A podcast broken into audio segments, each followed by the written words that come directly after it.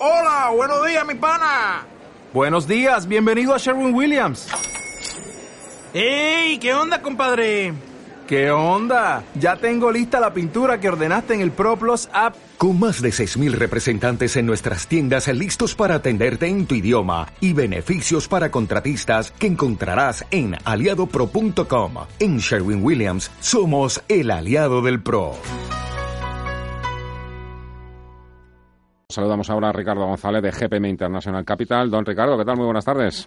Hola, buenas tardes, Fernando. Encantado de charlar de nuevo con usted. ¿Sigue habiendo más compradores que vendedores en el mercado? ¿Hacia dónde cree que, está yendo el dinero? ¿Hacia qué sectores? ¿Qué empresas? ¿Cómo se mueve? ¿Cómo fluye eh, el dinero en Wall Street? Sí, sí, desde luego hay más presión compradora que vendedora, eso es evidente y así lo constatan ¿no? esos máximos históricos en las bolsas americanas. ¿Y qué está tirando de las bolsas americanas, que son las líderes ahora mismo a nivel global, indiscutiblemente, pues los sectores tecnológicos, tanto sectores como técnicas software como hardware, son sectores que están haciéndolo muy bien desde hace años. De hecho, es el, son los sectores líderes del actual ciclo alcista nacido en marzo de 2009. Desde luego, pues eh, la tecnología es son sectores por los que tenemos que seguir apostando y también tal vez eh, con financieras que empiezan también a mostrar buen tono. Esta semana habíamos al sector de servicios financieros establecer nuevos máximos históricos, así que tecnológicas y empresas financieras son sectores a tener muy presentes. El jueves que viene, por ejemplo, empieza a presentar ya una de las grandes tecnológicas, Amazon, que suele ser la más madrugadora. ¿Cómo ve a esta compañía? Sí, Amazon eh, hay que aclarar que ya se considera más una empresa minorista que no tecnológica, porque mm. como la tecnología ha avanzado tanto, ya prácticamente se pueden englobar eh, prácticamente casi todas las empresas en, tecnología, porque hasta, hasta los bancos también se están eh, pasando a la, a la, tecnología, ¿no? Por lo tanto, desde hace ya unos meses Amazon está dentro del sector minorista más que dentro del sector tecnológico y ahí es donde está la clave de la debilidad de Amazon. Amazon está operando actualmente los mismos niveles en los que operaba en agosto de 2018. Es decir, lleva prácticamente dos años en un entorno lateral, mientras vemos otros sectores como la tecnología mantener eh, tendencias alcistas y en máximos históricos.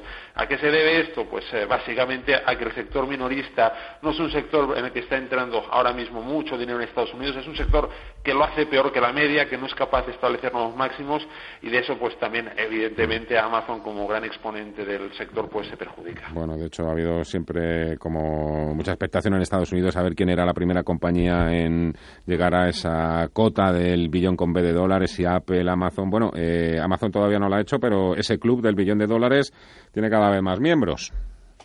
Sí, es eh, evidente que en un ciclo alcista como el actual, que está, es prácticamente ya le está haciendo sombra al ciclo alcista que tuvimos entre el año 87 y el año 2000, es evidente que, compañías líderes pues batan récord ¿no? de lo que es valoración eh, del, mercado. Al fin y al cabo, lo que hay que tener presente es que este tipo de compañías que están eh, subiendo tanto en los mercados, su tendencia es indiscutiblemente alcista. Muchas veces se habla, no, son, es una burbuja, son muy grandes, esto terminará cayendo. Oiga, sí, evidentemente, todo ciclo alcista, todas las compañías tarde o temprano terminan cayendo, pero, sacar partido de pero para sacar partido de los mercados hay que apostar por las tendencias y si las tendencias son alcistas en estas compañías, evidentemente hay que estar invertido en ellas. Alguien esta mañana comparaba los gráficos del índice MSCI eh, World Growth y el MSCI World Value y bueno, eh, reflejaba, lo que reflejaba esa comparación era una ventaja de más 3%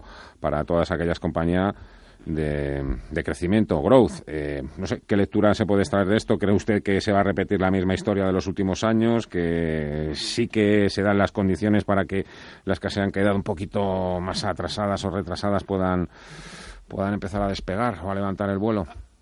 Ah, bueno, aquí lo que sucede es que cada ciclo pues hay un tipo de compañías que brillan, ¿no? Y ahora mismo las compañías que brillan son las empresas de crecimiento, con las tecnológicas de las que tanto estábamos hablando. Evidentemente, muchas veces eh, los inversores cometen el error de, oye, pues si lo que está funcionando bien es esto y lo que está funcionando mal, que son las empresas de valor, son estas otras, pues voy a tratar de comprar barato. Esto es un error. ¿Por qué? Porque muchas veces el mercado puede, eh, digamos, dejar eh, lastradas muchas compañías de ese tipo de sectores, de unos sectores u otros, durante mucho tiempo y supone, por lo tanto, un coste de oportunidad para los inversores En este contexto, ¿qué hay que hacer? Evidentemente, estar en el carro de los ganadores siempre con stops de protección y ahora mismo, en el actual ciclo alcista, durante la última década, es indiscutible que los ganadores están en los sectores de crecimiento. Bueno, y, parece que sigue habiendo margen fiscal en Estados Unidos para bajar impuestos. Ah, bueno, sí, al final en Estados Unidos realmente se está eh, generando un entorno perfecto para los mercados. Veíamos en julio a la Reserva Federal bajar tipos de interés, estímulos para los mercados. Si a esto le sumamos políticas fiscales favorables para las empresas, favorables para las economías, evidentemente no tenemos que extrañarnos del buen comportamiento que están registrando los mercados. Con todo ello, pues eh, hay que seguir estando invertidos en renta variable, mientras la tendencia no diga lo contrario.